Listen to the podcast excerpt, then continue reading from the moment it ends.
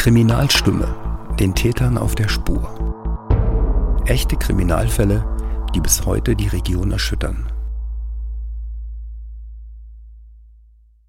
Die ausgebrochenen Straftäter aus dem Maßregelvollzug in Weinsberg, der Paketbomber, der eine Explosion in der Lidl-Zentrale in Neckarsulm verursacht hat und die Randalierer der Stuttgarter Krawallnacht. Sie alle wurden bei oder nach der Tat von Überwachungskameras oder Handys gefilmt. Eigentlich sollte das der Polizei die Arbeit erleichtern. Doch die richtigen Personen solchen teils schlechten Aufnahmen zuzuordnen, ist eine Herausforderung, für die man absolute Spezialisten braucht. Deren Fähigkeiten kommen einem beinahe schon übernatürlich vor. Die Rede ist von sogenannten Super Recognizern. Herzlich willkommen bei der Kriminalstimme. In diesem Podcast gehen Journalisten der Heilbronner Stimme echten Kriminalfällen aus der Region nach. Kriminalfällen, die die Region beschäftigt haben und noch heute beschäftigen. Mein Name ist Sarah Utz. Ich bin Redakteurin in der Online-Redaktion und stelle Ihnen dieses Mal keinen Kriminalfall vor, sondern ein spannendes neues Feld der polizeilichen Ermittlungsarbeit. Redakteurin Lisa Könnecke hat über das junge Gebiet der Polizeiarbeit mit Florian Roman gesprochen. An der Baden-Württembergischen Hochschule für Polizei in Villingen-Schwenningen koordiniert der 34-jährige Super Recognizer Tests, die seit etwa einem Jahr allen Polizeischülern angeboten werden. Können Sie mal erklären, was genau ein Super Recognizer eigentlich ist? Super Recognizer sind besonders gut darin, Gesichter wiederzuerkennen mhm. und nur Gesichter. Mhm. Wie kann man sich das genau vorstellen? Die kriegen dann Bilder vorgelegt von Tatverdächtigen oder wie läuft sowas in der Praxis ab? Also bei der, bei der polizeilichen Ermittlungs- oder Fahndungsarbeit haben Sie natürlich in der Regel Bildmaterial oder Videomaterial. Ich meine, äh, wir leben in einer, einer Gesellschaft, die immer digitaler wird und ein Teil dieser digitalen Gesellschaft sind natürlich auch Überwachungs-Kameras und dementsprechend gibt es dann natürlich auch relativ viel Bildmaterial. Und im Zusammenhang zum Beispiel mit der sogenannten Stuttgarter Krawallnacht gab es natürlich Unmengen an Bild- und Videomaterial. Und da beispielsweise sind Super Recognizer des Polizeipräsidiums Stuttgart dann aktiv geworden. Mhm. Und ähm, ja, kann man sowas erlernen? Was für Qualifikationen braucht man dafür, um ein Super Recognizer zu sein? Also man kann kein Super Recognizer Diplom oder kein Bachelor oder ähnliches machen. Man ist Super Recognizer oder nicht. Das ist eine Veranlagung und nach allem, was die Forschung bisher gezeigt hat, kann man es nicht erlernen. Was persönlich fasziniert Sie denn an dem Super Recognizer? Also ganz interessant finde ich zunächst mal den Umstand, dass Super Recognizer gefunden wurden in der Forschung, als man sich eigentlich für das genaue Gegenteil interessiert hat. Also eigentlich ging es darum, Testverfahren zu entwickeln, mit denen sogenannte gesichtsblinde Menschen untersucht werden können. Es ging also um die diagnostische Frage, warum können bestimmte Personen nur sehr, sehr eingeschränkt oder sogar gar nicht Gesichter wiedererkennen. Also es ist genau die andere Seite des Spektrums, auf dem wir uns jetzt halt irgendwie bewegen. Und Super Recognizer sind dann halt wirklich ein Zufallsbefund im Rahmen dieser Forschung eigentlich gewesen. Und da kann man sich natürlich auch ohne vertiefte Kenntnisse zu haben dann schon denken, da gibt es gewisse Anwendungsmöglichkeiten. Und Anwendungsmöglichkeiten natürlich auch für die Polizei.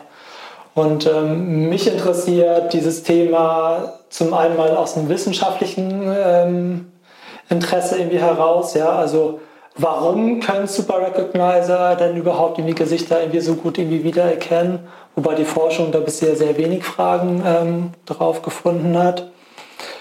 Und zum anderen, welche, welche Arten von Super Recognizing gibt es? Ich habe es ja schon erwähnt, wir haben jetzt in unseren Testungen schon ganz, ganz unterschiedliche irgendwie Typen gefunden. Und von daher ist es natürlich auch wirklich nochmal eine Frage, systematisch irgendwie zu untersuchen, irgendwie welche Typen gibt es irgendwie tatsächlich. Und ähm, als Eignungsdiagnostiker bin ich natürlich äh, sehr daran interessiert, dass diejenigen, die bestimmte Fähigkeiten haben, die bestimmte Talente haben, so eingesetzt werden, damit sie diese Talente optimal einsetzen können, aber damit die Polizei als Organisation natürlich auch bestmöglich von diesen Talenten dann profitieren kann. Also da geht es mir vor allem um die Frage, wie können wir die, die Passung zwischen irgendwie Person und, und Tätigkeit letztlich auch herstellen. Die Polizeihochschule hat den Auftrag, in einem zentralen Verfahren allen Auszubildenden und Studierenden ein Testangebot zu machen. Wer diesen Test besteht, kann nach dem Ende der Ausbildung an der Dienststelle als Super Recognizer eingesetzt werden. Der Test dauert bis zum Ende fünf Stunden, aber nur für diejenigen, die überhaupt so weit kommen. Mindestens 98 Prozent der Menschen sind nämlich keine Super Recognizer. Sie scheiden bei solchen Tests schon auf einer der ersten Stufen aus. Nur wer den gesamten Test schafft, kann also später in dem Spezialgebiet arbeiten. Aber nicht alle Super Recognizer sind gleich. Wie läuft so ein Test genau ab? Das Testverfahren, was wir verwenden, ist mehrstufig. Und zwar beginnt das Testverfahren mit einem Vorabtest, der vergleichsweise einfach ist. Also ein Super Recognizer macht das eigentlich im Vorbeigehen, diesen Vorabtest. Andere Personen, die halt diese, diese Fähigkeit nicht haben, die scheitern damit unter schon an dieser Stelle.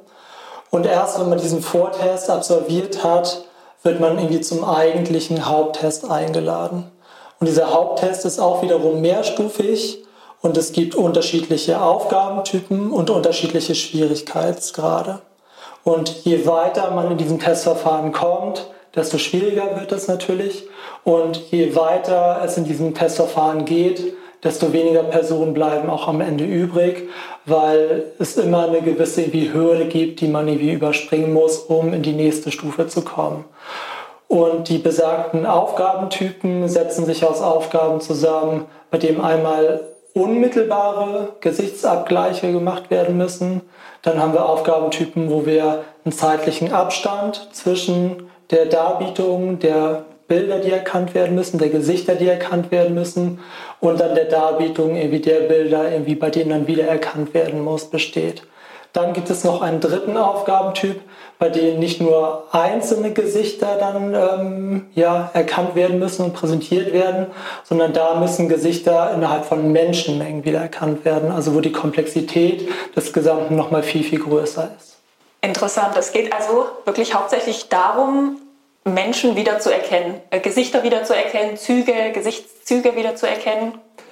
Gesichter wiederzuerkennen, genau. Und man muss es ganz klar abgrenzen von zum Beispiel in Anführungszeichen tatverdächtigen Verhalten. Ja? Also es geht nicht darum, ein Video einer Überwachungskamera zu, zu irgendwie schauen und dann tatverdächtiges Verhalten zu identifizieren. Per Definition können Super Recognizer Gesichter wiedererkennen und wirklich kein tatverdächtiges Verhalten, nicht die Farbe irgendeines Kleidungsstücks oder sonstiges. Es geht wirklich per Definition immer nur um Gesichter beziehungsweise dann unterschiedliche Gesichtszüge, unterschiedliche Gesichtspartien, je nachdem. Sie haben es gerade schon erwähnt, es wird immer schwieriger im Laufe des Testverfahrens. Wie viele bleiben denn am Ende übrig? Also wenn man von der Definition ausgeht, dass Super Recognizer genau diejenigen Personen sind, die im Bevölkerungsvergleich weit überdurchschnittlich gut darin sind, Personen wiederzuerkennen, sind es ein bis zwei Prozent. Und das deckt sich dann auch mit den Ergebnissen, die wir in unserem Testverfahren jetzt 2021 erzielt haben. Also Wenige, sehr wenige, oder? Sehr wenige und genau deshalb ist es auch notwendig, diese Testverfahren durchzuführen, um noch wirklich die einzelnen Talente, die wir in unseren Reihen als Polizei Baden-Württemberg haben, auch zu identifizieren. Ähm, Gibt es noch irgendwelche Auffälligkeiten, beispielsweise von diesen 1 bis 2 Prozent, die dann tatsächlich Fähigkeiten eines Super Recognizers haben? Sind es vielleicht vermehrt Frauen, vermehrt Männer? Gibt es da Beobachtungen, die Sie gemacht haben? Also systematische Unterschiede beispielsweise im Hinblick auf das Geschlecht haben wir bisher so nicht machen können. Was allerdings schon systematische Unterschiede sind, die wir jetzt auch in diesem einen Testverfahren, was wir bisher erst gemacht haben, gefunden haben, beziehen sich darauf, dass es unterschiedliche Typen von Super Recognizern gibt. Also es gibt Super Recognizer, die sind wirklich über alle Aufgabentypen hinweg hervorragend. Dann gibt es aber wiederum Super Recognizer, die sind nur bei einzelnen Aufgabentypen wirklich sehr, sehr gut. Im Vergleich zu den, ich sage jetzt mal, Generalistinnen und Generalisten, die wirklich über alles hinweg sehr gut sind, sind diese Spezialistinnen und Spezialisten mitunter aber noch einmal deutlich besser. Also ich spreche da teilweise auch von der Inselbegabung der Inselbegabung. Können Sie das vielleicht nochmal einen Tick erläutern? Wie kann man die ähm, herauskristallisieren? Wir haben, wie gesagt, unterschiedliche Aufgabentypen und können dann am Ende natürlich auch sehen, wer war in welchem Aufgabentyp wie gut. Und wenn wir jetzt beispielsweise Super Recognizer haben, die beim unmittelbaren Gesichtsabgleich sehr gut sind, aber sobald eine Gedächtniskomponente im Spiel ist, also wenn dann eine gewisse zeitliche Verzögerung zwischen Darbietung des Bildes und Wiedererkennen ist, sind sie teilweise sehr schlecht, teilweise sogar weit unterdurchschnittlich schlecht. Von daher muss man auch wirklich trennen, welche, welche Teilfähigkeit irgendwie hat ein Super Recognizer, um ihn oder sie dann natürlich auch angemessen einzusetzen. Kann man davon ausgehen, dass äh, jemand, der jetzt ein Super Recognizer ist, dass der ein fotografisches Gedächtnis hat? Also man muss, man muss wirklich irgendwie trennen. Es gibt Super Recognizer, die können nicht nur Gesichter sehr gut wiedererkennen, sondern die können sich auch sehr gut Gesichter merken. Vielleicht ist es nochmal ein bisschen von außen interessanter, wenn ein Super Recognizer über viele Jahre hinweg ähm, eine Person nicht gesehen hat und dieser Erstkontakt vielleicht auch sehr beiläufig auf offener Straße stattgefunden hat und viele Jahre später kommt es dann nochmal zu einem Kontakt und dieser Super Recognizer erkennt die Person wieder. Diese Gedächtnisleistung ist allerdings nicht bei allen Super Recognizern gegeben. Und für polizeiliche Einsatzzwecke ist sie zwar gut, aber nicht notwendig. Ein Super Recognizer kann für die Polizei genauso auch sehr, sehr hilfreich sein, wenn er oder sie an einem Rechner sitzt, die Bilder wirklich irgendwie alle aufgereiht irgendwie neben sich hat und dann von mir aus ein Video anschaut und erkennt, ach, das ist diese Person, die ich jetzt irgendwie hier habe. Also von daher, Gedächtnisleistung kann eine Teilkomponente sein, ist aber keine notwendige Bedingung, weder dafür, dass es sich um einen Super Recognizer handelt, also von der Definition ausgedacht, beziehungsweise genauso wenig ist es eine notwendige Voraussetzung dafür, dass ein Super Recognizer ohne diese Gedächtniskomponente für die Polizei von Nutzen sein kann. Doch wie groß ist eigentlich die Nachfrage bei dem noch sehr neuen Gebiet der polizeilichen Ermittlungsarbeit? Bei dem übrigens Baden-Württemberg in Deutschland eine Vorreiterrolle annimmt. Ist die Nachfrage an Super Recognizern in Deutschland groß? Super Recognizer sind das erste Mal in Erscheinung getreten im Zusammenhang mit der Kölner Silvesternacht 2015-2016. Da war es so, dass Kolleginnen und Kollegen der Londoner Polizei zur Unterstützung die Kölner Behörden dann verstärkt haben und mit Erfolg. Das war so der Startschuss, warum sich überhaupt deutsche Polizeibehörden mit dem Thema Super Recognizer ernsthaft beschäftigt haben. Und seitdem ist es schon eine Thematik, die man könnte fast sagen von Jahr zu Jahr wie mehr Interesse auf sich zieht.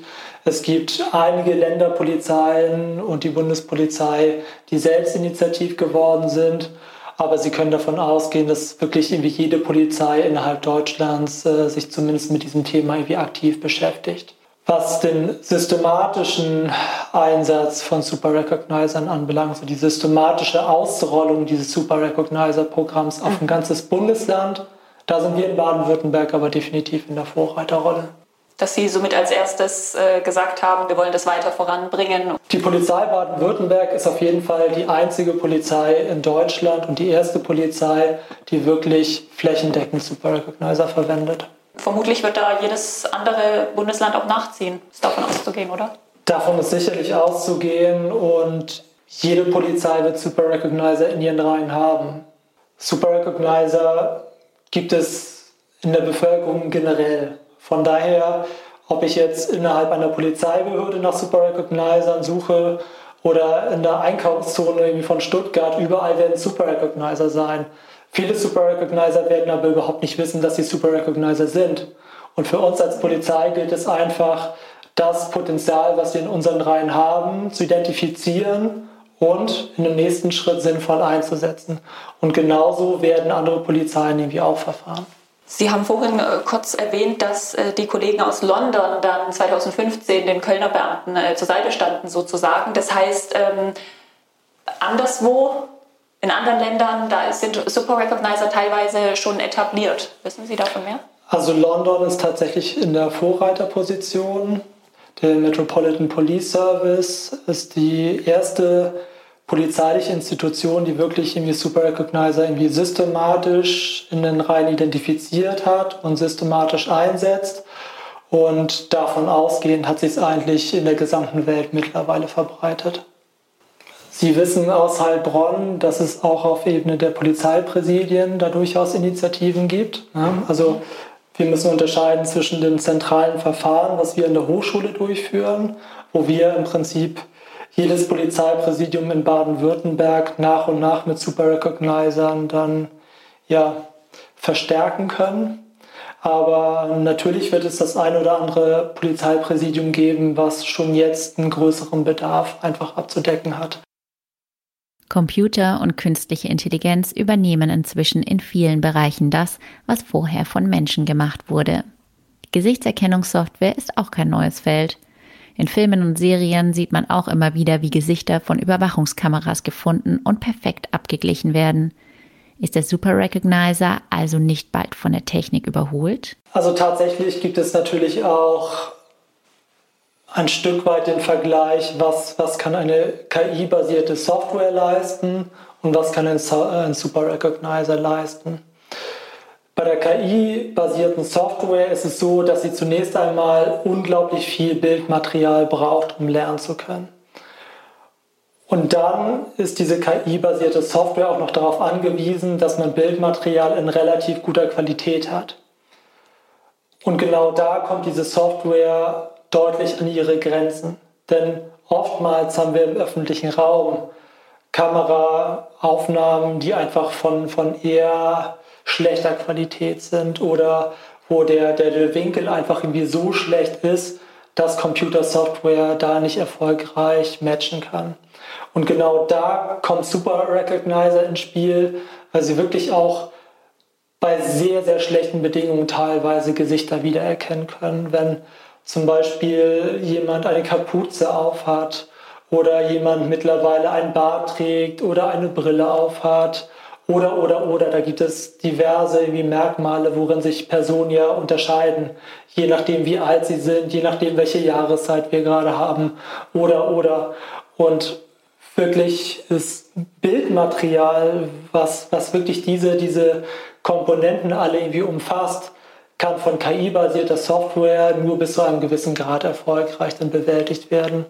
Und für das, was in Anführungszeichen übrig bleibt, sind dann die Super Recognizer prädestiniert, weil sie wirklich auch aus, ich sage mal, Pixelhaufen noch irgendwie sinnvolle Rekonstruktionen bilden können. Was würden Sie sich wünschen in Bezug auf die Super Recognizer, die hier ähm, rausgehen und den Test äh, bestanden haben? Ich denke, dass sehr viel davon abhängt, ob diejenigen, die wir als Super Recognizer identifizieren, auch wirklich motiviert sind, in diesem speziellen Bereich dann tätig zu werden. Wenn man sich jetzt vorstellt, man sitzt über etliche Stunden vor zwei, drei Bildschirmen und scrollt Videos von links nach rechts oder guckt sich irgendwie Bilder an oder dergleichen, dann ist es natürlich auch eine Sache, da muss man einfach den, den Willen mitbringen. Ja? Also von daher ist ein wesentlicher Punkt an der ganzen Sache, dass die Leute, die wir identifiziert haben, das freiwillig machen. Das ist uns sehr wichtig.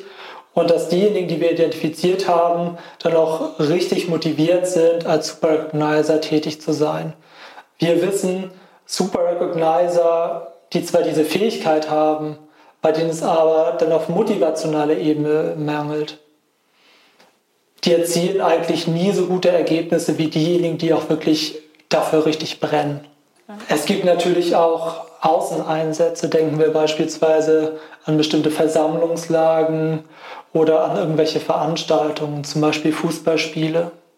Also insofern, der typische Super Recognizer sitzt auch nicht unbedingt 24-7 in seinem Büro und guckt Videos an, guckt Bilder an, sondern es gibt durchaus auch Außeneinsätze, wo man Super Recognizer sinnvoll einsetzen kann. Mhm. Wäre zum Beispiel so ein Außeneinsatz, da sitzt ein Tatverdächtiger im Publikum gerade? Ähm, oder ich kann mir das gar nicht so richtig vorstellen. Bei Fußballspielen ist es ja immer mal wieder so, dass es bestimmte Risikopersonen gibt. So Randalierer. Also Personen, die aus der Hooligan-Szene beispielsweise sind, die man dann von vornherein herausfiltern will.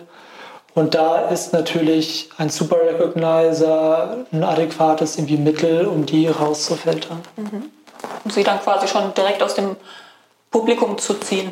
Bevor sie überhaupt erstmal dann Teil des Publikums werden, im Prinzip ja. schon, genau. Ja. In einem bis zwei Prozent von uns schlummert also eine verborgene Superkraft. Wer testen möchte, ob er sie besitzt, kann im Internet verschiedene Tests finden. Die Greenwich-Universität ist ständig auf der Suche nach Menschen mit dieser Wiedererkennungsgabe. Sie bietet deshalb einen kurzen Test an, der auch der Öffentlichkeit zugänglich ist. Den Link dazu finden Sie auf stimme.de/slash Kriminalstimme. Dort finden Sie auch alle bisher erschienenen Folgen, genauso wie auf den gängigen Podcast-Plattformen und in unserer Podcast-App. Das war's mit der ersten Staffel der Kriminalstimme. Danke fürs Zuhören. Wir freuen uns über Feedback an podcast.stimme.de. Kriminalstimme ist ein Podcast der Heilbronner Stimme. Für Fragen und Anregungen schreiben Sie uns einfach eine E-Mail an podcast.stimme.de.